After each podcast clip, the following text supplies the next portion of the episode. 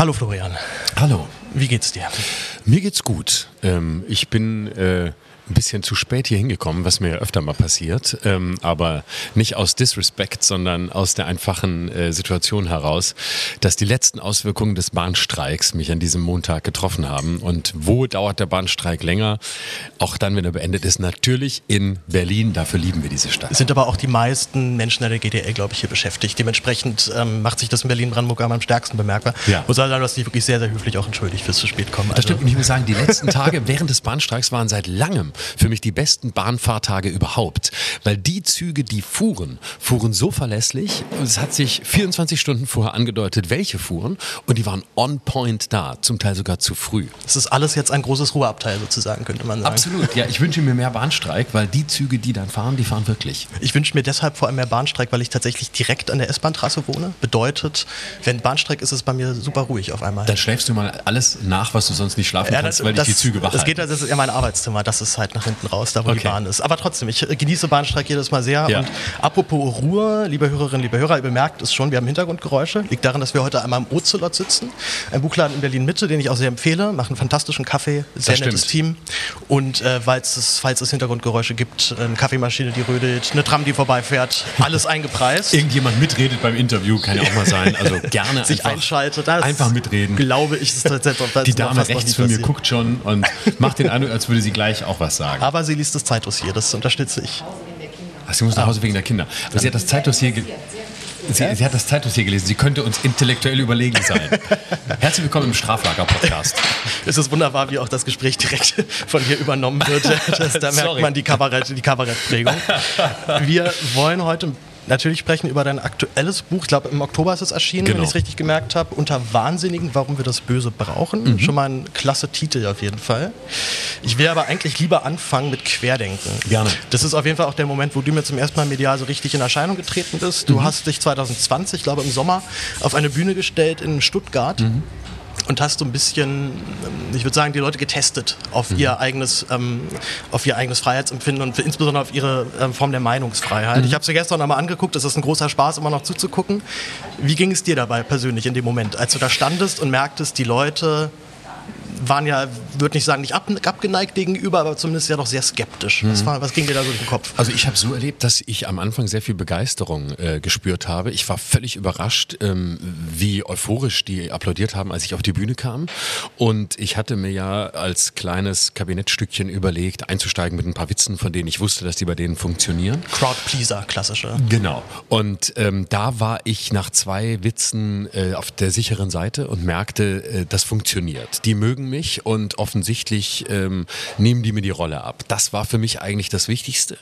Und ab dem Moment ähm, war ich sogar relativ ruhig, weil ich wusste, jetzt kann ich alles machen. Ich wusste von Anfang an, die ersten zwei Minuten sind entscheidend. Wenn da äh, die Flaschen fliegen, bin ich äh, zerstört. Oder wenn sie so laut buhen, dass ich nicht dagegen ankomme, auch. Weil das einzig Schlimme an diesem Auftritt wäre gewesen, man hätte nicht gewusst, was ich da will. Also bin ich da wirklich jetzt äh, Mitglied? Ähm, Habe hab ich die Fronten gewechselt? Bin ich da als Satiriker? Was will ich da? Und da das nicht der Fall war, bin ich dann eigentlich recht ruhig und konzentriert da durchgegangen. Du sagst selber nach deiner Rede, so 80 Prozent haben dich ausgebuht, 20 Prozent, sagen wir mal, haben sportlich geklatscht. Ich habe selber zwei Jahre Querdenken begleitet. Ich würde sagen, das ist ungefähr auch der Anteil, den ich so von Leuten erlebt habe, mit denen man durchaus noch ein Gespräch führen kann, was Genau. auf Augenhöhe stattfindet. Ja.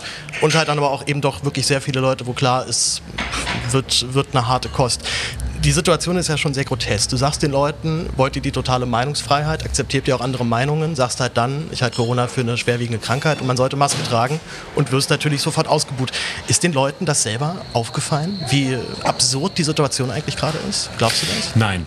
Also ich glaube auch gemessen an dem, was äh, ich bis heute empfange aus dieser Szene, ähm, haben die sich einfach nur beleidigt gefühlt von mir, hatten äh, den Eindruck, ähm, ich verarsche sie, was ja auch ein bisschen so war, wobei ähm, man hätte aufgrund meiner Vita ja auch wissen können, dass das, was ich da mache, jetzt sehr unrealistisch ist, nämlich die Konversion zu denen.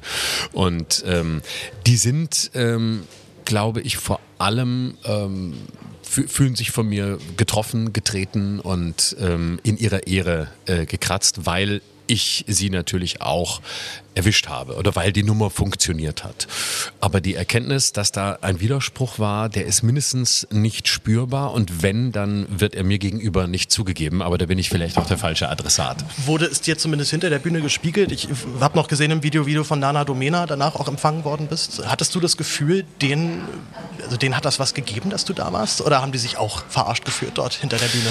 Also ich weiß, dass ich da auf eisiges Schweigen stieß. Die standen alle in so einem Halbkreis. Ballweg ging dann auf die Bühne und äh, hat die Situation halbwegs gut für sich genutzt äh, und sagte, ähm, auch das ist natürlich Meinungsfreiheit, auch der darf hier auftreten und äh, man hat gemerkt, dass er versucht hat, das Ding nochmal so ein bisschen zu drehen in die Richtung, wir sind ja hier die eigentlich Toleranten, wir lassen uns auch verarschen und haben kein Problem damit.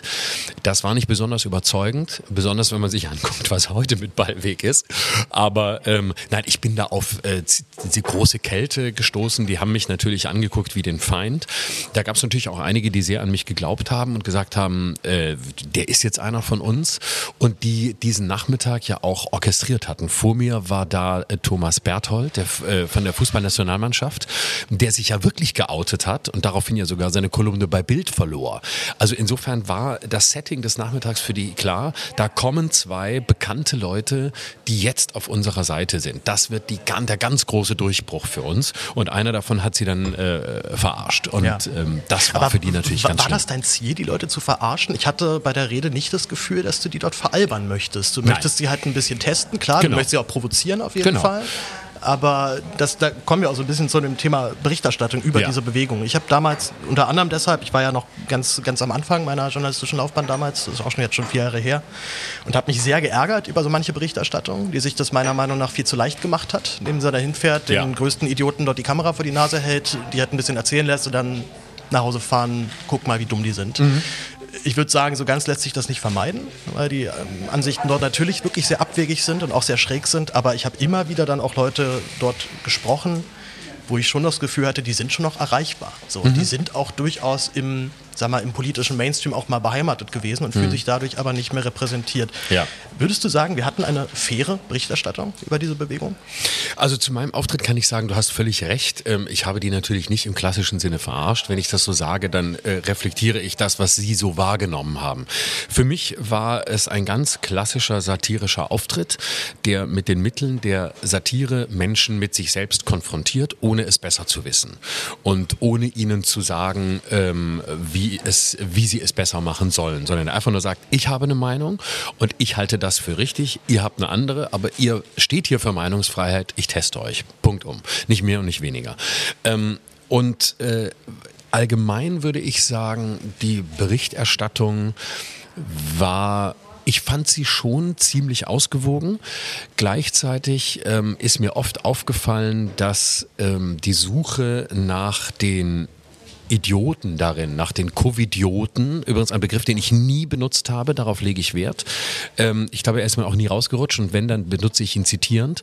Ähm, die zu finden und so zu bezeichnen, diese Sehnsucht war schon, war schon groß. Also man hat schon versucht zu, äh, zu zeigen, da sind natürlich jetzt die, da sind die, da sind die Irren der Gesellschaft und die wollen wir jetzt auch finden. Diesen Zug gab es. Ich bin aber nicht sicher, ob er dominant war. Was mich eher gestört hat im Nachhinein, und da würde ich mich tatsächlich zum Teil auch mit einbeziehen in meiner Arbeit, war ähm, aus der Situation heraus ein sich sehr sicher sein, dass das, was äh, mit Impfung äh, die Regierung macht, das einzig Richtige ist. Ich stehe auch dazu, dass ich damals so dachte. Ich glaube aber, dass wir da zum Teil vielleicht auch den Bogen überspannt haben. Auch ich. Wir haben ja inzwischen, deswegen steige ich auch damit ein, und ich sehe auch weiterhin diese Corona-Pandemie auch als eben natürlich eine direkte Vorgeschichte der aktuellen Ereignisse. Mhm. Gerade ist die, der Aufschrei sehr groß, weil wir eine ähm, Korrektivrecherche hatten, die nochmal sehr schonungslos offengelegt hat, was die AfD möchte. Ich würde sagen, Insider sind jetzt nicht so überrascht. Ne? Du hast ja auch selber Martin Sellner lange begleitet. Ja. Hast ja auch schon, ich habe ähm, natürlich mich davor noch mal ein paar Podcasts auch von dir gehört, äh, auch gesagt, dass das alles schon auch so davor schon ja. ähm, abzusehen war. Was ich mich halt immer so ein bisschen frage, ist, wäre nicht mit einer anderen Umgangsweise, auch mit Querdenken, ist einfacher gewesen, diese Menschen wieder in den freiheitlich-demokratischen Diskurs mit einzuladen. Weil ich weigere mich weiterhin zu sagen, die sind alle verloren.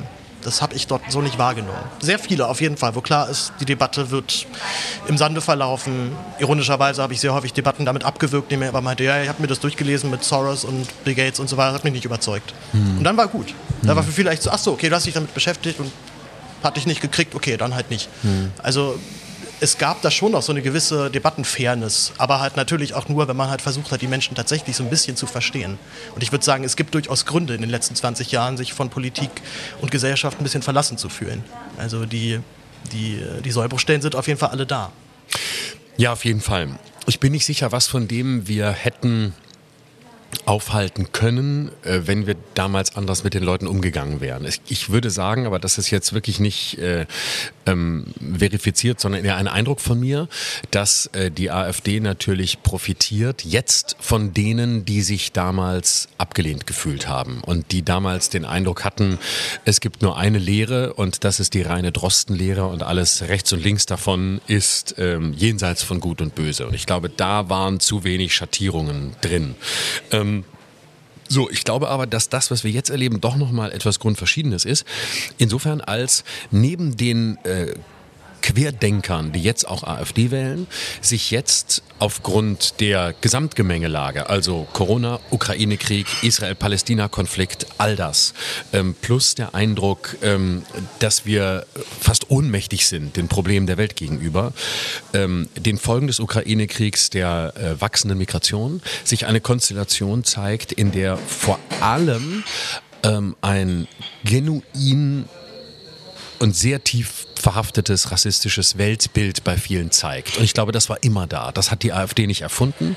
Und da hat die AfD auch nicht mehr, ähm, äh, mehr Nazis geschaffen oder so, sondern ich glaube, es gibt einen Anteil, der jetzt aber den Moment hat zu sagen, man kann das doch alles sagen. Man kann das alles auch äußern. Und die AfD ist nur die politische Verlängerung.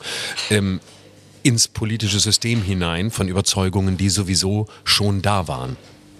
Wir erleben ja eben halt gerade, dass sich immer mehr Menschen auch medial ausklinken. So, die mhm. Alternativmedien sind da. Ich sage mal, im Idealfall hören sie meinen Podcast oder vielleicht noch einen Junge Naiv oder mhm. sowas. Im schlimmsten Fall landen wir dann bei Nios oder sonst wo. Ja. Also es gibt ja eine ganze Breite an Palette, eine wirklich sehr breite Palette inzwischen. Nicht mehr den klassischen Mainstream-Medien zu folgen, sondern eben anderen.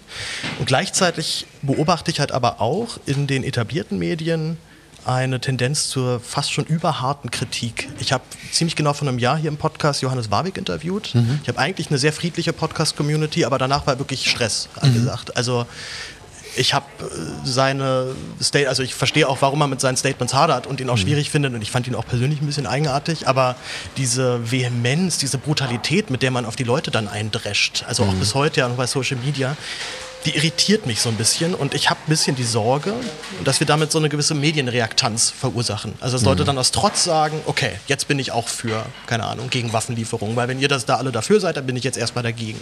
Aus so einer Art kindlichen Trotzreaktion. Teilst du das, diese, diese Befürchtung? Mhm. Ich bin da sehr skeptisch, weil ich glaube, dass man damit die Leute auch aus ihrer Verantwortung nimmt. Also damit macht man sie so infantil, wie man ihnen unterstellt zu sein. Und damit machen wir sie so infantil. Ne? Wenn wir sagen, oh, damit sorgen wir für eine Trotzreaktion, dann nehmen wir die ja schon mal nicht ernst. Ne? Sondern dann sagen wir, okay, je mehr wir für das eine sind, desto mehr werden die Kinder dagegen sein. Und das ist eigentlich kein, kein Gesellschafts- und kein Gesprächsmodell, das mir gefällt. Es wird diese Menschen geben. Es wird diese trotzigen Kinder geben, die im Gewand der Erwachsenen durch die Gegend laufen. Die werden wir auch immer haben.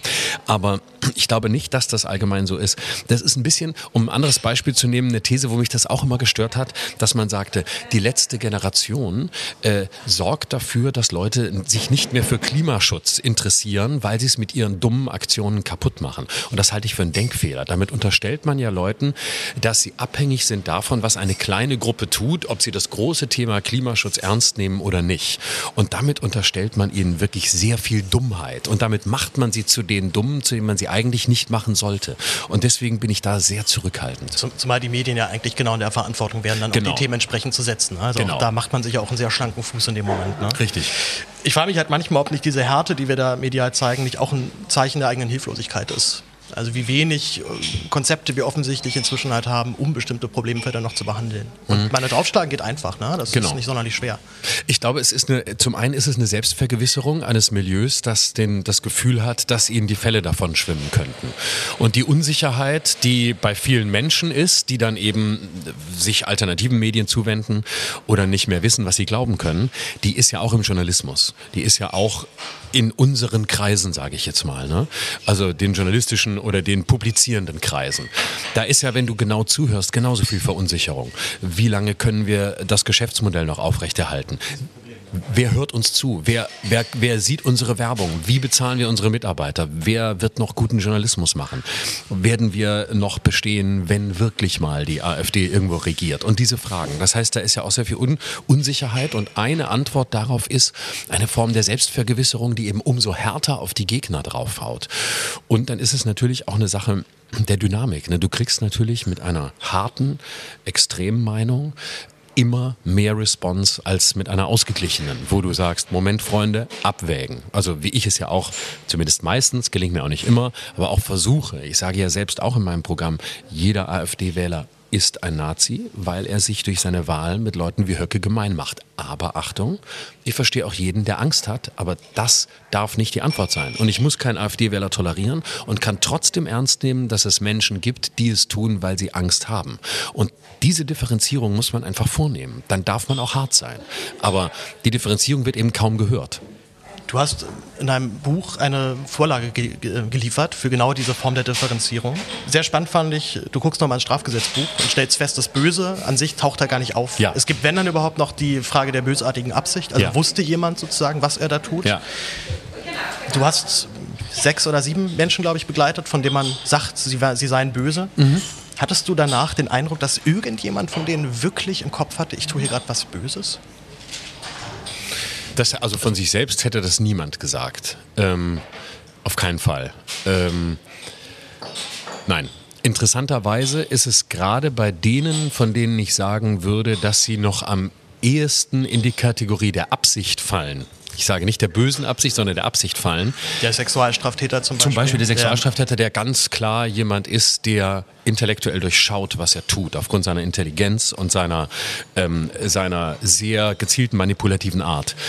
Äh, da ist es, je, je, je stärker die Absicht war, desto etwas Dunkles oder absichtsvoll Böses zu tun, desto stärker war der Glaube, eigentlich war es doch gut. Ne? Und eigentlich wollte ich doch das Richtige. Das ist ganz erstaunlich. Und ich würde aber auch, der zweite, den ich noch nennen würde, ist, ich würde auch da nicht den Begriff böse in Anschlag bringen, aber wer absichtsvoll handelt, ist schon auch äh, Martin Sellner, auf jeden Fall. Also der weiß genau, was er tut und der weiß auch genau, wie er wirken muss, um äh, durchzu, äh, durchzuscheinen. Bei Martin Sellner ist ja das Spannende, dass er ja in seiner Theorie, in seiner rassistischen Theorie annimmt, er tut etwas Gutes für die Allgemeinheit, ja. wenn er eben die Menschen wieder nach, wie er es halt eben nennt, Rassen dann separiert. Ne? Mhm. Wir haben ja, wir nennen es ja, er nennt es ja offiziell auch nicht mehr Rassismus. Genau. Äh, jetzt fällt mir natürlich genau der Ethnopluralismus, der, der Ethnopluralismus genau, genau, einfach ein netteres Wort für ja. ähm, für Rassismus, daran ist ja auch Martin Sellner sehr geübt. Ja. Eben die Begriffe, die, von denen er weiß, dass sie medial nicht fähig sind, dann so umzumünzen, dass sie vielleicht wieder akzeptiert werden können das Überraschende finde ich eigentlich immer bei diesen Leuten, dass sie ja in der festen Überzeugung sind, etwas Gutes zu tun. Genau. Und deswegen, ich habe fast überlegt, ob ich das ganze Gespräch mit dir nur darauf drehe, was ist denn überhaupt gut? Mhm. Weil du beschäftigst dich sehr viel mit dem Bösen mhm. und so richtig, was überhaupt gut ist, taucht fast gar nicht auf. Absichtlich übrigens. Mhm. Ja. In welche Kategorie würdest du dann Selner packen? Ist er letztendlich ein, ein verirrter Intellektueller, der es einfach nicht besser wissen kann? Oder müsste man nicht eigentlich annehmen, meine Menschen, der so viel Bildung auch genossen hat. Mhm. Mein Mann hat ja beide Philosophie studiert. Mhm. Wie kann es sein, dass dann jemand dann trotzdem, trotz dieses ganzen Wissens, sich auf so einen Pfad begibt? Äh, es ist wirklich eine, eine Überzeugung, ähm, dass äh, das eigene mehr wert ist als das Fremde und das andere. Und ähm, ich glaube, es ist auch ein hochautoritärer Zug, nämlich einfach nur Macht und Autorität zu haben, nicht zwangsläufig selbst. Ich weiß gar nicht, ob er in ein politisches Amt gehen würde. Ich glaube nein. Aber ähm, zu wissen, ich habe Macht über Menschen, ich entscheide über Menschen, wer dazugehört, wer nicht dazugehört, wo die Grenze verläuft und wahrscheinlich auch ein diabolischer Spaß daran, Menschen in Angst zu versetzen. Das glaube ich schon. Was wiederum ja ganz genuin böse wäre. Also Angst auszulösen, es fällt mir schwer, da noch eine gute Absicht hinter zu vermuten. Ja. Genau. Oder, oder was Böses tun für ein, für ein höheres Gut, was dann irgendwann mal eintritt. Das ist ja so ein ganz Grundelement von totalitären Ideen. Ja. Dass sie halt dann sagen, irgendwann wird es gut. Ne? Mhm. Oder um Zizek zu paraphrasieren, ich habe das Zitat nicht mehr im, im, Kopf, aber er sagt ja auch halt, selbst ein Putin möchte ja eigentlich dann irgendwann mal Frieden. Also genau. der, der, Weg, der Weg des Krieges ist ja sozusagen mit dem Ziel verbunden, irgendwann einen Weltfrieden dann auch herzustellen, ja. aber halt nach seinen, nach seinen genau. Gutdünsten. Und auch bei Putin fragst du dich ja nach 20 Jahren ernsthaft, an, also nach 20 Jahren an der Macht sich so einzuigeln, dass man dass man so sehr in die Vergangenheit zurück will und das Offensichtlichste nicht sieht ähm, an Problemen, die zu lösen wären. Und einfach nur sagt, ich restauriere das, das russische Imperium und dann wird es wird's wieder alles gut. Aber Menschen können eben auch offensichtlich mit hoher Intelligenz, und die würde ich selber attestieren, an, an, die Un, an, an das Unglaublichste glauben. Ich habe mich auch oft ge gefragt, wie kann man denn, wie kann man denn ernsthaft an diesen ganzen Bevölkerungsaustausch glauben, wo ja nun alle Zahlen dagegen sprechen. Aber ähm, ähm, vielleicht ist es auch so, ich glaube es nicht, aber man kann es natürlich nicht ausschließen. Vielleicht macht er das auch, vielleicht weiß er es besser und sagt auch einfach nur, ähm, das ist hier, das ist meine Stärke, die spiele ich aus. Aber es muss, ich bin ziemlich sicher, es muss eine Überzeugung dahinter stecken, sonst nimmt man auch nicht das in Kauf, was er ja auch in Kauf nimmt. Und das ist viel. Der Preis, den er zahlt, ist hoch. Seine bürgerliche Existenz ist dahin. Ja, zumal wir haben jetzt auch gerade gerade beim Vorgespräch hattest du auch nochmal gesagt, es gibt eine neue Wendung im Fall Senna. Ja. Die äh, äh, es gibt ein Einreiseverbot gegen ihn. Mhm. Zwar du hattest noch du hast glaube ich noch gehört, er will tatsächlich das jetzt auch genau einmal medial nochmal ausschlachten, dass genau. da und das genau möglicherweise also das ist, jetzt Stress im Raum steht. Für da, ihn. Das ist ja spannend, genau. Also es gab dieses Einreiseverbot, das natürlich juristisch, äh, soweit ich es verstanden habe, jetzt noch in einem Graubereich ist und äh, er will das nutzen, um nach Passau zu fahren und einen Kaffee zu trinken und wieder nach Hause zu fahren und zu gucken, ob sie ihn aufgreifen und was denn dann passiert. Das heißt. Ähm, ja, wie ist es nicht München? genau. Ja, Hofbräukeller genau. hätte sich jetzt da angeboten. Aber Passau ist ein bisschen näher, das macht schon Sinn. Genau. Aber der, der Dreh ist natürlich, ähm, was mache ich dann? Ne? Also, wenn die mich aufgreifen, ähm, bitte ich dann um Asyl, ähm, werde ich dann, habe ich dann Duldungsstatus. Also, das heißt, das Spiel, das System gegen sich selbst zu drehen, ähm, ist sehr offensichtlich und ähm, ist natürlich auch sehr wirkungsstark und zeugt auch von einer hohen Intelligenz, wenn man absolut, genau das, und das so macht er. Und ich weiß, äh, es gibt immer Leute, die dann sagen, dass jetzt muss man das auch noch ich äh, loben, ich lobe das nicht, aber man muss anerkennen, dass da jemand ein Spiel beherrscht und man muss das Spiel verstehen. Und deswegen muss man es auch erzählen, um es zu durchleuchten und zu dechiffrieren und kenntlich zu machen. Ich habe häufig von Leuten gehört, die mit Selner zu tun hatten, ihn auch medial begleitet haben, dass es sehr häufig so einen Punkt gibt, wo diese Höflichkeit, die er ja sehr offen auch zur Schau trägt, dann auch schnell mal kippt und das dann doch auf einmal dann ein bisschen hitzig wird. Und ich weiß zum Beispiel schon nicht, wie schlau es wäre, jetzt Menschen mit äh, Migrationshintergrund oder mit dunkleren Hautfarbe dann dorthin zu schicken. Ich weiß nicht genau, was der leben würde. Hattest du das auch mal erlebt, dass äh, sag mal, diese höfliche Fassade so ein bisschen Risse bekommt? Das war mir gegenüber nie so. Ich erinnere mich an eine Situation, als wir zum ersten Mal uns trafen. Da ähm, wollte er seine, das war 2018, da wollte er seine damalige damalige Freundin in Russland besuchen, die ist ja Amerikanerin. Und ähm, das war also lange vor dem Ukraine-Krieg. Und er musste ein Visum abholen. Und unser Gespräch dauerte länger. Und dann sind wir da quer durch Wien gefahren, durch den Stau und ähm, auf, zu diesem äh, äh Amt. Und da hatte er große Angst, dass sie dieses Visum nicht bekommt, weil an dem Tag die äh, staatsanwaltschaftlichen Ermittlungen begannen gegen die identitäre Bewegung und die Frage im Raum stand, ob sie eine kriminelle Vereinigung seien. Am Ende hat das Gericht Nein gesagt, aber da war er sehr nervös und da war er auch sehr hektisch und da habe ich auch gespürt, was für eine Energie, äh, was für eine Härte auch in dem ist. Und wenn man ihn in Reden hört von früher, da sieht man es ja auch. Also David Schalko hat das ja auch gesagt, da hat einer seinen Goebbels studiert. Ähm, und das hat er ein bisschen abgelegt. Also dieses Aggressive ist sehr weit weg. Ich weiß oder hörte nur, dass ähm, auch die identitäre Bewegung, die er mindestens geführt hat, ähm, auch mit harter Hand geführt wird. Und ähm, da ist, glaube ich, schon eine andere Seite, die er aber sehr gut, ähm, sehr gut versteckt. Wir wollen ein bisschen persönlich werden. Du mhm. legst ja in deinem Buch relativ zu Beginn auch schon einmal fest, du hast sozusagen angeborenerweise eine gewisse böse Seite, die dich zumindest lange verfolgt hat. Es geht Ja. um deinen eigenen Vater, der kriminell war, ich glaube Antiquar, äh, Bücher geklaut und dann teuer weiterverkauft Mhm. Genau. hat. Es gibt ja auch durchaus humorvolle Anekdoten dann in einem Buch, dass äh, er natürlich immer, um das System möglichst großflächig zu schaden, natürlich nie bezahlt hat, wenn er an die Bahn gestiegen ist. Nein. Du als kleiner Junge musstest dann dich schlafen stellen. Hat natürlich auch einen gewissen Humor, was ich mich die ganze Zeit gefragt habe. So ein Mann wie dein Vater, der ja nun permanent diese Reibung auch mit der Gesellschaft gespürt hat. Ne? Er saß auch zum Schluss dann letztendlich im Knast. Warum hat genau das nicht dazu geführt, dann doch mal den eigenen Lebensstil zu überwinden und zu sagen, vielleicht bin ich mit dieser Methode doch nicht so erfolgreich? Hast du irgendeine Erklärung dafür? Ich weiß, ja, ihr, habt, ihr habt ja auch dann, ich glaube, seit du zehn warst, keinen Kontakt mehr Ja. gehabt.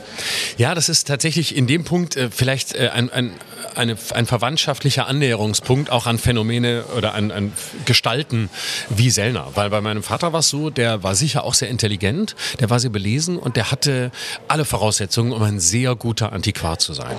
Und es gab aber in ihm einen sehr narzisstischen Zug und es gab auch einen sehr zerstörerischen und selbstzerstörerischen Zug in ihm. Da müsste man jetzt wahrscheinlich sehr weit zurückgehen, wie das ausgelöst war. Aber es gab eine Art, für ihn war Selbstbestätigung nur möglich in einer Form des Dagegenseins. Also des, ähm, der, der konnte nie nie zu etwas Ja sagen, sondern es war immer nur Abwertung der anderen und Selbstaufwertung durch Selbstabwertung. Selbst wenn, wenn ihr im Garten Fußball gespielt habt, Immer. wurdest du ja nochmal gedisst und so. Ne? Selbst Also- da musste er gegenüber ja. dem sieben- oder achtjährigen gewinnen. Ne? Und er musste die Bälle so in den, in, ins Tor schießen, dass der, das Kind nicht dagegen ankam. Es ist, äh, ist ein tiefer Machtgestus und ähm, der scheint so tief zu sein, dass der nicht überwindbar war. Und äh, ich glaube, das, das sieht man ja heute in verschiedenen anderen Gestalten auch, ne? dass Leute einen solchen Impuls haben, immer dagegen sein zu müssen, dass sie eben irgendwann an dem Punkt ankommen, wo sie nur noch in, in dem System leben können, der Feind meines Feindes muss mein Freund sein. Weil dann, dann stimmt es. Und das erleben wir bei Sarah Wagenknecht ja zum Beispiel. Ne? Und äh, da fragst du dich ja auch, warum? Aber ich kann aus meiner eigenen Geschichte erzählen, du kommst bis zu einem gewissen Moment nicht da raus. Du siehst es nicht. Es ist eine Blindheit. Und ich hatte das ja, ich hatte ja verwandte Züge von ihm auch lange. Und wenn ich nicht irgendwann gesagt hätte, ich muss mir Hilfe von außen suchen, wäre ich, wär ich wahrscheinlich genauso, wäre ich genauso geendet. Und ich weiß, in welchen Tunneln man da ist. Wie schmerzhaft war das, wenn du so zum ersten Mal festgestellt hast, fuck, das ist ja von meinem Vater? So, ich erlebe das gerade so im Freundeskreis, ne, Mhm. die ersten kriegen Kinder und so, und dann erhebt man mal die Stimme und merkt, oh Gott, das klinge ich ja wie der und der. Ja, ja. Also f- in, in einer gewissen Sicht erleben das, glaube ich, alle. Und es ist ja für viele vielleicht auch einfach nur doof, wenn man denkt, oh, jetzt übernehme ich die Sitten. Aber das müssen ja keine falschen Sitten sein. Aber bei mir war es tatsächlich so, dass es für mich besonders schrecklich war, weil mein Leben ja darauf aufbaute, all das um jeden Preis zu vermeiden. Und ich bin ja mit diesem Satz auch groß geworden. Wer denn, wenn du nicht so wirst wie der, ist der erste Schritt geschafft. Und ähm, dass das ausgerechnet mich einholt und außerhalb meiner Kontrolle ist oder ich den Eindruck hatte, ich konnte das nicht anders kontrollieren, das hat mich völlig ohnmächtig gemacht. Und ich dachte, das, das wird mir jetzt immer passieren. Ich werde mir immer nur Menschen suchen, die diese Eigenschaften hatten, weil es mir so vertraut ist und werde für immer gegen Wände laufen. Aber es war umgekehrt. Dadurch, dass ich den Mechanismus verstanden hatte, hatte ich ihn ausgehebelt und es ist nicht mehr, es kam dann auch nicht mehr vor. Wie lange hat das gedauert, bis du so das nicht mehr als eine Bürde empfunden hast, sondern vielleicht sogar als eine Bereicherung? Oh, das hat eine Weile, das hat sicher, das hat eine Weile gedauert. Also ich war so 30, als mir das klar wurde, dass ich da gegen Wände gelaufen war. Und es hat sicher fünf, vier, fünf Jahre gedauert, bis ich damit produktiv umgehen konnte. Bis ich also ähm, von, von, von dem permanenten Konkurrieren mit anderen in ein Kooperieren umsteigen konnte. Zumal du auch natürlich in eine Branche gegangen bist, wo zumindest das Konkurrieren, ich würde sagen, ein bisschen, also zumindest sehr nahe liegt. Ne? Du Total. stehst alleine auf einer Bühne Ja. und hattest ja auch im, im Podcast mit Juan Moreno, war das ja auch Thema, Mhm. dass das, die Zusammenarbeit mit dir wohl früher nicht, sagen wir mal, nicht einfach war zumindest. Da hast du ja auch sehr offen drüber gesprochen. Ich fand es total schlüssig und auch logisch, das an den Anfang des Buches einmal zu Mhm. setzen, weil natürlich dann klar ist, was da dein Blick auf das Böse ist oder zumindest halt du auch diesen Kampf kennst. Ich war tatsächlich aber auch gleichzeitig verwundert, weil du dein Privatleben ja sehr konsequent äh, aus deinem vom beruflichen trennst. Mhm. Ja. Ähm, gab es noch einen anderen Grund, dass du das einmal so voranstellen wolltest? Oder war wirklich einfach nur, um einmal klarzulegen, ich habe hier eine, sagen mal, eine sehr etwas speziellere Sichtweise möglicherweise auf das Böse? Also es waren, glaube ich, zwei Faktoren. Das eine ist, ich äh, fand es wichtig, weil man nicht auf der einen Seite in einem Buch andauernd davon reden kann, dass ähm, wir das Böse überwinden müssen und dass dieser Begriff ähm, sinnlos ist und dabei im Grunde der Gesellschaft vorzuwerfen, ihr stellt euch dem Bösen nicht, sondern ihr externalisiert es, ihr seht es im Außen, um euch gut zu fühlen, aber stellt euch doch mal den eigenen bösen Anteilen. Wenn das die Aufforderung ist, kann ich ja nicht bei mir selber damit Schluss machen und es selber nicht machen. Und das war der Anlass zu sagen, das hat dann auch ein, ein, Moment der Konsequenz, um mir selbst gegenüber überzeugend zu sein. Sonst kann ich das Buch eigentlich gar nicht rausbringen. Und der zweite Punkt war tatsächlich, dass ich dachte, naja, ähm, ich komme ja aus so einer äh, Tradition, äh, was meinen Beruf angeht, ähm, die sehr stark geprägt war von Leuten wie, wie Harald Schmidt. Ne? Das heißt, ähm, das, was Harald nennt, Charaktermaske sein, ist ja ein Jelinek-Begriff für ihn auch sehr stimmig. Also du bist Kunstfigur und da gibt es keine einzige ähm, kein einziges Moment, in dem diese Kunstfigur durchbrochen wird. Das heißt, es antwortet nur die Kunstfigur. Das ist ein wunderbares künstlerisches Prinzip, aber ich glaube, für mich oder auch für, die, für, für eine Generation, die mit dem Internet mehr oder weniger groß geworden ist, taugt es nicht mehr. Und dann dachte ich, was ich mir ja immer gewünscht habe als, als junger Typ war, dass ich die Leute, die ich so schätze oder die ich mag, dass ich von denen irgendetwas habe und mich, äh, woran ich mich orientieren kann. Und die reine Bewunderung für die eigene Kunst oder was auch immer, was einem so entgegenkommt, ist dann auch irgendwann hohl. Und ich dachte, es spricht doch eigentlich nichts dagegen, ähm, in einer gewissen Hinsicht auch etwas von sich zu zeigen, berührbar zu sein und damit vielleicht auch Menschen zu zeigen, es gibt schwierige Situationen, aber mit denen kann man vielleicht auch klarkommen. Die Zeit rennt uns davon und ich möchte auf jeden Fall noch mit dir über das Thema AfD-Verbot sprechen. Mhm. Ich äh, will, glaube ich, jetzt gar nicht jetzt so ein Pro und Contra anfangen. Was mich aber dann doch allgemein wundert, ist, dass jetzt Menschen, die sich, glaube ich, selber durchaus als links und progressiv wahrnehmen, jetzt nach dem harten Start rufen, der mhm. ihnen sozusagen den politischen Gegner einmal liquidiert. Ist das nicht schon erstmal per se seltsam? Ich finde es insofern nicht seltsam, als Linke oft dazu neigen, nach dem Staat zu rufen, sogar zu oft. Insofern ist es eigentlich konsequent. Ne?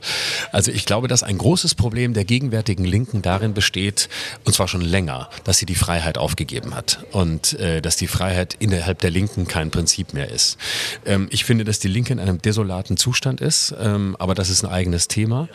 Aber äh, dass die nach dem Staat rufen, verwundert mich nicht. Ähm, dass die Linke zum Teil eine hochautoritäre andere Seite hat, hat sich ja während Corona gezeigt, als es äh, häufig äh, auch Linke waren, die die besten Bessermenschen waren und alle verpfiffen haben, die über die Straße gelaufen sind, obwohl sie es nicht sollten. Ähm, was ich sehr, sehr unangenehm fand. Und es zeigt sich jetzt auch im Israel-Palästina-Konflikt wieder die sehr dunkle Seite der Linken. Dass Linke zum Teil auch sehr zur, zum Verbot neigen, ist auch keine, kein Geheimnis. Auch von mir überhaupt oft nicht gut geheißen. Ähm, trotzdem weiß ich, was dich daran irritiert und ähm, ich finde die Drastik nicht überraschend, aber schon auch schwierig, weil es keine Graubereiche in dem Thema zulässt. Und es ist einfach eine sehr diffizile Debatte, selbst wenn man sich den juristischen Feinheiten gar nicht widmet. Du hast einmal gesagt, ich glaube, es war MDR, äh, hattest du auch gesagt, ich habe Moralisten früher immer als konservativ erlebt. Heute sind die Moralisten unter den angeblich Progressiven und verhalten sich genauso brutal. Ja da wären wir genau bei dem, was, was du gerade sagst. Ne? Ja. Also wir erleben eine Debatte, die sehr darum kreist, ist das in Ordnung, das überhaupt zu sagen? Oder natürlich das Grundproblem weiterhin, auch in Redaktionen, in denen ich arbeite, ein Riesenthema, laden wir jetzt Leute vom rechten Rand ein, sprechen wir mit denen. Wir haben uns kennengelernt bei einer Spiegelaufzeichnung, wo ein Ivo Teichmann saß, ein AfD-Aussteiger, den ich persönlich auch sehr spannend fand. Mhm. Er war auch nicht ganz einfach, sagen wir mal so, aber ähm, wo ich so das Gefühl hatte, okay, mit denen muss man, also eigentlich müsste man genau diese Leute sehr viel mehr ins Rampenlicht drücken. Wie stehst du dazu? Ist es sinnvoll, auch in Rechten, auch vielleicht sogar in Rechtsextremen in eine Sendung einzuladen, um mit ihm zu debattieren? Wenn man das Handwerk beherrscht, ja. Absolut. Welches ähm, Handwerk braucht man dafür? Das, also zunächst das Journalistische ähm, und ähm, wenn man das kann und wenn man das äh, wirklich hinkriegt, dann ist es in meinen Augen geboten und wichtig, ähm, diese Leute an der Debatte teilhaben zu lassen. Aber wenn Journalisten, und die gibt's ja auch, äh, am Ende das nicht können oder mindestens äh, nicht zeigen oder ängstlich sind, dann sollte man es lassen. Also es ist immer die Frage, was stellt man diesen Leuten entgegen? Ne? Also äh, ich habe ja auch für mein Buch gesagt, ich gehe da auch hin und ich habe ja auch sehr viele Gespräche geführt. Aber ich bin, und das ist, glaube ich, das Entscheidende, ich weiß zu 100 Prozent, dass ich nicht infizierbar bin. Und das Schlimmste an unserer Zeit ist diese Angst vor Infektion, diese Angst davor, ähm, wenn wir die zeigen und wenn wir deren Positionen zeigen, dann bieten wir eine Bühne und dann sind die anschlussfähig. Auch darin steckt wieder ein völlig unfreies Menschenbild. Auch darin steckt ein infantiles Menschenbild. Das heißt, die Bevölkerung als eine Masse, die jeden Rotz glaubt. Und daran will ich nicht glauben. Ich glaube, an die Möglichkeit, dass Abwehrkräfte geschaffen werden, indem man sich dem Gift kondensiert aussetzt und dann entsprechend reagiert. Aber der Glaube, nach jeder Sendung, in der ein Rechter sitzt, hat die AfD 10% plus, äh, dann können wir die Demokratie einstellen. Dann sollen wir einfach, müssen wir gleich ein autoritärer Staat werden, weil die Leute zu sowieso nichts zu gebrauchen sind. Was dazu, du sprachst von Handwerk auch noch gerade, was auch sehr wichtig ist, ist eine gewisse Konfliktfähigkeit. Ich habe ja. nochmal geguckt, ob es dazu Studien gibt, leider nicht so wirklich zumindest mein eigenes Erleben ist, wir erleben eher eine Abnahme der Konfliktfähigkeit. Menschen igeln sich sehr in ihrem privaten Umfeld ein, ja. wo man sich selbst von links nochmal auf die Schulter klopft und sagt, ja, ja, wir finden das alles so und so. Ähm, und ne, ich habe es dir auch schon erzählt, ne, ich habe äh, Familienmitglieder, die stark rechtslastig mhm. geworden sind, auch mhm. muss ich sagen, auch insbesondere sich Verschwörungstheorien irgendwann zugeneigt haben. Das heißt, ich bin damit schon ein bisschen früher, glaube ich, infiziert worden. Mhm. Würde aber auch von mir sagen, da nicht sonderlich ansteckungs-, äh, also an, ansteckfähig zu sein. Ja. Ähm, und insbesondere, wenn ich mir jetzt diese Demos angucke, die ja mhm. gerade überall in Deutschland stattfinden, die natürlich sehr berührend sind und erstmal auch positiv zu bewerten sind. Aber mir fällt es immer noch so ein bisschen schwer, mich dem so völlig hinzugeben, weil ich mir nicht sicher bin, ob jeder, der dort gerade mitdemonstriert, sich tatsächlich überhaupt schon mal in den Konflikt mit einem Rechtsradikalen begeben hat. Glaubst du, es ist notwendig, das hatte ich mal irgendwann mal als Idee formuliert, dass einfach jeder aufrechte Demokrat einmal pro Woche auf eine so eine Trotteldemo geht, oder sorry, Trotteldemo ist jetzt ein bisschen, bisschen, ein bisschen flapsig, aber eine von diesen Demos geht und sich da einen Menschen rauspickt und mit dem jetzt zehn Minuten lang debattiert. Hältst du das für eine sinnvolle Maßnahme? Nein, weil ich glaube, ähm, das muss nicht jeder. Also es muss, das ist mir dann auch schon wieder zu volkserzieherisch, ja. ähm, dass man jetzt Leuten die Aufgabe gibt, etwas tun zu müssen. Das wäre ja auch wieder so, wie wir es jetzt gerade an der anderen Seite kritisiert haben. Ne? Also die Härte des, äh, des Besserwissens, ähm, es kann nur so richtig sein, indem wir die AfD, verbieten. Und ich möchte da auch niemanden zu, zu zwingen, ähm, der, da, der da keine Lust drauf hat. Es wäre sicher, es wäre sicher gut. Mir würde es aber schon reichen. Ähm, und das meine ich mit, es wäre sicher gut. Es wäre sicher gut, wenn ähm, Menschen sich auf äh, Debatten einließen im Sinne von nicht sich wegzuducken, sondern zuzuhören. Und ich sehe eher die Aufgabe viel mehr bei Leuten wie mir oder bei Journalisten oder sonst wo. Es ist meine Aufgabe, in meinem Beruf aus der Komfortzone rauszugehen und diese Arbeit zu machen und mich auch eine hohe Bürde. Ne? Also genau. Aber das ist die du mein, dir selber da auferlegst in dem Absolut, Moment. aber das ist meine Berufsauffassung. Also natürlich abends auftreten, Fernsehen machen, eine Show machen, Gesinnungsapplaus bekommen oder was auch immer, geliebt werden, wunderbar, natürlich, ist toll. Und auch da baue ich meine Shows nicht so, dass alle immer sagen, toll hat er das gemacht, sondern es lebt wesentlich von der Irritation. Aber ich finde, das ist die Aufgabe von sogenannten Intellektuellen, von Künstlern, von Journalisten zu sagen, wir gehen raus aus der Komfortzone, ich habe die Möglichkeit, das zu machen, ich kann mich entsprechend einarbeiten, ich habe, kann die Distanz erzeugen, ich kann aber auch eine Nähe suchen, ich kann das tun ohne Angst und es ist unsere Aufgabe.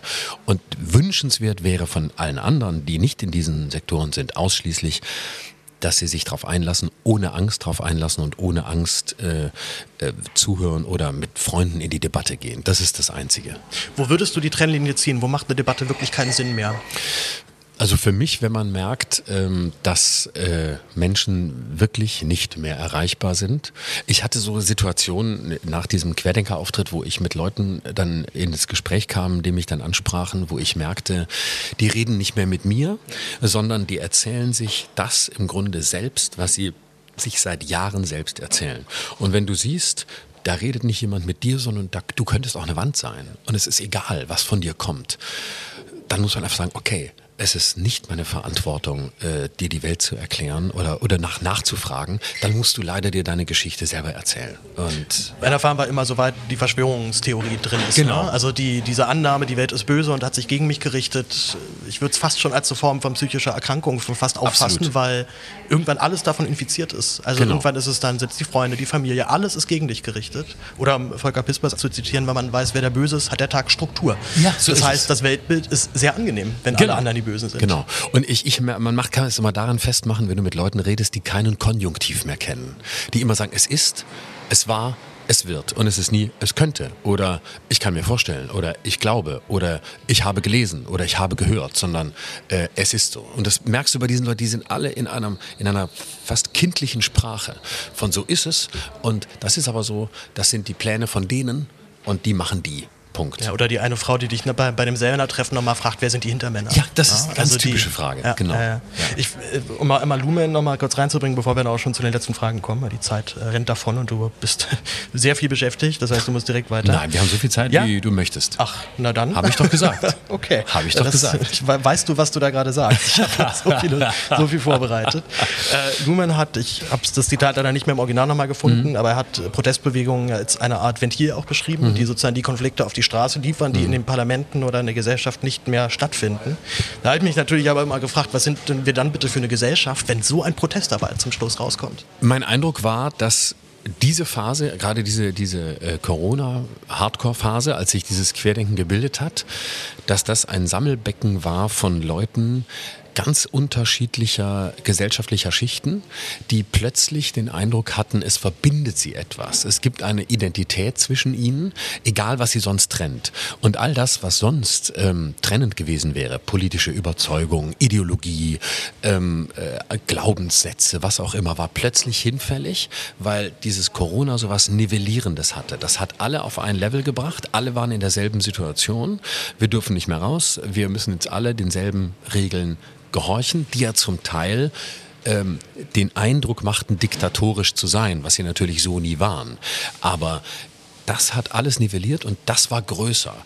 Und damit hat sich das Unbehagen einen Weg suchen können unter diesem Schutzschirm Corona, paradoxerweise, und konnte raus. Und dann waren die kleinen Unebenheiten, die kleinen trennenden Momente fast nebensächlich. Man könnte es ja fast schon als ein positives Zeichen ansehen, dass die Ukraine, dass der Krieg in der Ukraine nicht zu so einer großen Bewegung geführt hat. Ja. Dass offensichtlich dann doch die Solidarität mit dem angegriffenen Land dann doch noch überwiegt. Ja. Auch wenn es die natürlich auch gibt, ne? Leute, die jetzt mit Russland fahren und durch die Gegend laufen müssen, wo auch tatsächlich meine, meine Toleranz tatsächlich dann doch auch endet. Äh, Erstaunlich viele übrigens aus der, aus der Querdenkerbewegung. Ne? Also das ist fast eins zu eins übergegangen und es führt ja zunächst auf die Paradoxie, dass da Menschen waren, die die ganze Zeit Angst vor der Diktatur hatten und jetzt einem hinterherlaufen, äh, in dessen Land sie, glaube ich, nicht leben wollten. Ein Thema, was in deinem Buch, wenn er nur am Rande erwähnt wird, ist Religion und mhm. Kirche. Ähm, ich glaube, die Kirchen waren, wenn dann noch, die Institutionen, die in den letzten Jahrzehnten sehr häufig das so eingesammelt hatten, was links und rechts sich ja. irgendwie nicht mehr wiedergefunden hat. Fehlt uns sowas heutzutage in der heutigen Zeit? Ja, ich glaube, wir sind schon in einem Zeitalter der transzendentalen Obdachlosigkeit. Das glaube ich schon. Aber ob das äh, die Kirchen sind, die das herstellen können oder sollten, ich bin da sehr zurückhaltend. Müssen nicht die Kirchen sein, aber es kann ja auch, kann sich auch was ja dann nebenher bilden. Wir haben ja einen riesen Zulauf an esoterischen Bewegungen. Genau. Freikirchen genau. gründen sich gerade wie ja. blöde. Also. Ja, ja. Ähm, ja, also dass da etwas, äh, dass wir, Sloterdijk hat mal gesagt, dass wir in einem Zug ohne Lokomotivführer sitzen, dass das ein Zustand ist, den dann doch viele schwer aushalten, weil er entweder Ohnmacht oder die Konfrontation mit der eigenen Freiheit und auch der Endlichkeit mit den eigenen freiheitlichen Möglichkeiten bedeutet. Und ich glaube, die Herausforderung bestünde für mich darin, sich selbst das Transzendentale zu suchen oder den Moment der Überschreitung, der über das über das Alltägliche hinausführt. Und da gibt es ja nun sehr viele Angebote, spirituelle, verrückte, aber auch sehr schöne und sehr ähm, Yoga, Sport ist ja alles dabei. Ähm, ja, und Podcast, glaube, Podcast aufnehmen. Podcast aufnehmen, Podcast was hören, was auch immer. Ja, natürlich, natürlich. Also ich glaube, da die, die Herausforderung besteht darin, dass es nicht mehr diese, diese eine übergeordnete Institution gibt, sondern die hat sich ja nun in den vergangenen Jahren auch wirklich unmöglich gemacht. Du plädierst in einem Buch nicht mehr so abgeschlossene Meinungen zu haben. Hast du aktuell noch welche? Abgeschlossen ist wirklich ein schwieriges Wort. Da würde ich natürlich spontan Nein sagen. Ähm, aber ich könnte auch, auch nicht garantieren. Also ich glaube, dass ich auch die natürlich hatte und zum Teil habe. Ähm von, von welcher hast du dich kürzlich getrennt? Das war das letzte Mal, wo du merktest, diese Meinung muss ich gerade revidieren oder vielleicht sogar zumindest erstmal zu den Akten legen. Oh, das passiert ständig. Ähm, dass ich so den, dass ich den Eindruck habe, oh, was ich vor ein paar Wochen gedacht habe, das kann ich so. Ja, du, hast ja zum Beispiel schon bei, bei Corona auch gesagt, ne? ja. wenn man sich da so ein bisschen auch vielleicht hat, hat leiten lassen am Anfang und jetzt die Dinge dann mit ein bisschen zeitlichen Abstand doch anders sieht. Ja, ich, mir fällt jetzt tatsächlich eher das Umgekehrte ein, also wo ich wirklich. Oh, auch dann, spannend. Wo, wo die Meinung sich abgeschlossen hat. Wo die, ja, und zwar, wo die, also wo die, die Meinung sich, sich verfestigt, ist schon, dass. Ähm, ich mir denn je der Überzeugung bin, dass äh, der Rechtsextremismus der bedingungslos größte Gegner ist. Und ich sage bewusst nicht Feind, weil auch damit würden wir ihr Spiel übernehmen. Ähm, denn sie denken in Feinden und das können wir nicht machen. Aber das ist der, der für mich in der aktuellen Situation größte Gegner ist, wo es keinerlei ähm, auch nur kleinsten Schritt der Öffnung im Sinne von wir kooperieren oder ähm, es ist ja nicht alles schlecht, was sie sagen. Da bin ich sehr abgeschlossen. Ich finde, das darf nicht stattfinden. Ich bin sehr dafür, dass man sie stattfinden lässt, indem man das, was sie sagen und denken, identifiziert. Aber ich bin äh, in der Sache da absolut klar. Wenn ich mir die aktuellen politischen Zeiten angucke, wir haben Riesenverunsicherung, wir hatten Corona, wir haben Ukraine-Krieg. Ähm, seit, also seit ich mich politisch irgendwie erinnern kann, doktort die Politik gefühlt immer an denselben Problemen rum, ohne dass es sich grundlegend ändert. Wir haben also ich komme aus Berlin, das Wohnungskrise ist mir jetzt hier nichts Neues, das haben wir nicht überall in den Großstädten. Wir haben eine extreme Vermögensungleichverteilung und wir erleben jetzt auch noch eine linksliberale Regierung, die aufgrund von Finanzregeln eigentlich gar nicht wirklich, ja. wirklich kreativ werden kann. Ja. Haben wir manchmal noch gar nicht verstanden, warum die AfD so erfolgreich ist? Also sie gräbt ja genau das halt gerade ab. Die Frustrierten und Enttäuschten, die aber nicht für sich persönlich diesen Schlussstrich ziehen, bei Faschismus oder Rechtsradikalismus hört es bei mir auf. Und egal wie frustriert ich bin, ich wähle die nicht. Also ich sehe aktuell noch sehr, sehr viel Potenzial für diese Partei im Übrigen. Ich glaube, da ist noch längst nicht alles abgefrühstückt. Ja, ich, ich dachte das auch. Ich habe neulich den interessanten Gedanken gelesen bei Steffen Mau, dem Soziologen, der sagte, ähm, der Zulauf ist begrenzt. Also es gibt einfach eine zum Glück ich sage jetzt mal, äh, auf dem Bahnhof gesprochen, das ist jetzt meine Zahl, nicht seine, 70 bis 75 Prozent von Menschen, die diese Demokratie wollen und die einfach, für die da eine Brandmauer ist. Und die sagen, never ever wähle ich die, egal wie schlecht die Regierung ist. Die sind Wechselwähler, die changieren vielleicht von CDU bis Linke hin und her, aber die werden dieses Spektrum nicht überschreiten. Das macht mir ein bisschen Hoffnung. Ich bin nicht sicher, ob das nicht zu optimistisch ist, ob, weil, wir haben es, glaube ich, im Vorgespräch, hast du es erwähnt, weil wir uns gar nicht vorstellen könnten, was wäre, wenn ein wesentlich ähm, charismatischerer, smarterer Verführer ähm, diese Partei leiten würde. Ja, und vor einer, der wirklich mal sozial, sozialpolitische Themen hat, wirklich mal auf Richtig. die Agenda ganz oben setzt. Genau. Ne? Das Thema ist praktisch verwahrst. Ja, also, genau. Wie sagt man, liegt brach. So. Ja, so ist es, genau. Ähm, und da wäre ich, da wäre ich auch, da wäre ich auch nicht sicher. Und ähm, ich bin auch nicht sicher, ob wir wirklich verstanden haben, was da auf dem Spiel steht, auch international. Ne, dass wir, man muss das ja auch global betrachten, wie groß der Zulauf in so vielen Ländern ist, von denen wir dachten, das würde niemals passieren. Und ähm, das ist ja eine Entwicklung der letzten Jahre, die eigentlich so sichtbar wurde durch Brexit und die erste Trump-Präsidentschaft. Ich spreche sonst schon so, als mhm. würde die zweite bevorstehen. Nicht, nicht lange her auch. Eben, ne? genau. Und ähm, was da auf dem Spiel steht und wie, wie wenig ähm, und da gebe ich dir ein bisschen recht, ähm, wie wenig offenbar in anderen Ländern mindestens, wie wenig vielen Menschen die Freiheit bedeutet. Und dass äh, Freiheit ein Begriff ist, der ja auch nicht oft in, in Anschlag gebracht wird, weil er offensichtlich eher Angst macht als, als beflügelt. Vielleicht sollten wir diese, diese Tradition des Auslandsjahres in den USA vielleicht mal in andere Länder eher etablieren. Ja. Dass man wirklich einmal halt ja. kennenlernt, was es halt bedeutet, in einem totalitären ja. System zu leben. Mal Russland. Ja, wirklich. Ein Jahr in Russland. Nordkorea. Ich weiß nicht, ob die mitmachen. Das weiß ich auch nicht genau. Ich weiß auch nicht, ob Russland gerade mitmacht. Ich weiß auch nicht, ob es gerade unbedingt ein ganzes Jahr sein ja, muss. Ich glaube, ein Monat würde vielleicht dann schon reichen. Ja, unter genau. Ich glaube, vielleicht sogar schon eine Woche. Wenn man es verstanden hat, kann man zurückkommen. Obwohl, dann sind wir auch schon wieder so autoritär. Äh, auch schon, weil die Zeit uns davon. Ich habe aber noch eine letzte Frage, die gar nichts mehr mit Politik zu tun hat. Mhm. Äh, ich habe gehört, du hast bis heute keinen Führerschein. Das, das obwohl du aus Baden-Württemberg kommst, ja. wo man ja eigentlich nicht lebensfähig ist ohne Auto und stimmt. eigenen Führerschein. Erstens, wie hast du das gemacht? Und zweitens, weißt du, wer ebenfalls keinen Führerschein hat? Fangen wir mit der ersten Frage an. Also, ähm wie, wie, wie ist das Aufwachsen? Ich habe ein Jahr lang in Reutlingen gewohnt. Also ich, ja, ich äh, mhm. habe aber auch selber keinen Führerschein. Also, ah, auch nicht? Nee, Dann Berlin. bist du die zweite Antwort. Nee, ich, ich, nee äh, da, da, kommt, da kommt noch ein dritter. Okay, gut. Den, mit dem würde ich mich jetzt auch sehr ungern in eine Reihe stellen. Ah, aber, okay. Ich ähm, wusste es mal von ein paar. Aber ja, also vorneweg. Ich äh, habe das eigentlich ganz gut geschafft, weil meine Mutter nie ein Auto hatte. Und dadurch war ich es nicht anders gewöhnt. Das heißt, in Lörrach, wo ich herkomme, bin ich immer Bus und Fahrrad gefahren. Später, als ich beim Radio anfing mit 15, bin ich Zug gefahren, Regionalzug.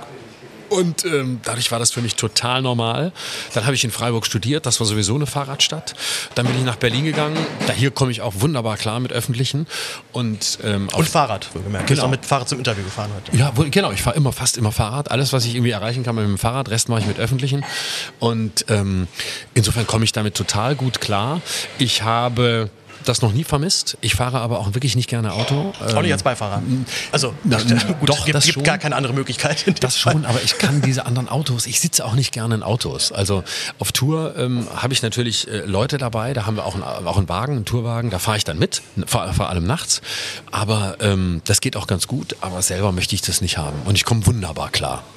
Und die zweite, ich weiß eine Antwort auf die zweite Frage. Ich weiß, dass Roger Willemsen keinen Führerschein hatte. Zack. Ein ganz, ein ganz von mir sehr, sehr geschätzter. Ja, ja genau so. Und ich ja. habe mir auch irgendwann, also in meinem Beruf wäre es durchaus sinnvoll, einen Führerschein zu haben, ja. wenn man als Reporter durch die Gegend fährt. Und der war ja auch, hat ja so viele Reportagereisen Ganz gemacht. genau. Das dachte ich dann auch. Wenn dieser Mann, der nun wirklich ja. in jedem Zipfel der Welt irgendwie unterwegs war, das geschafft hat, dann schaffe ich das auch. Übrigens auch ein Vater im Geiste dieses Buchs. Ach, tatsächlich. Mhm. Das ist schön. Welches Buch konkret war, war da die Vorlage? Äh, oder, oder einfach nur eher als Ikone? Seine, seine, seine, seine Reportagebücher, seine, Wahrne seine Wahrnehmung, die natürlich nicht meine ist. Ich will da auch nicht, äh, ich will da auch nicht auf seine Pfade, das ist sein Ding.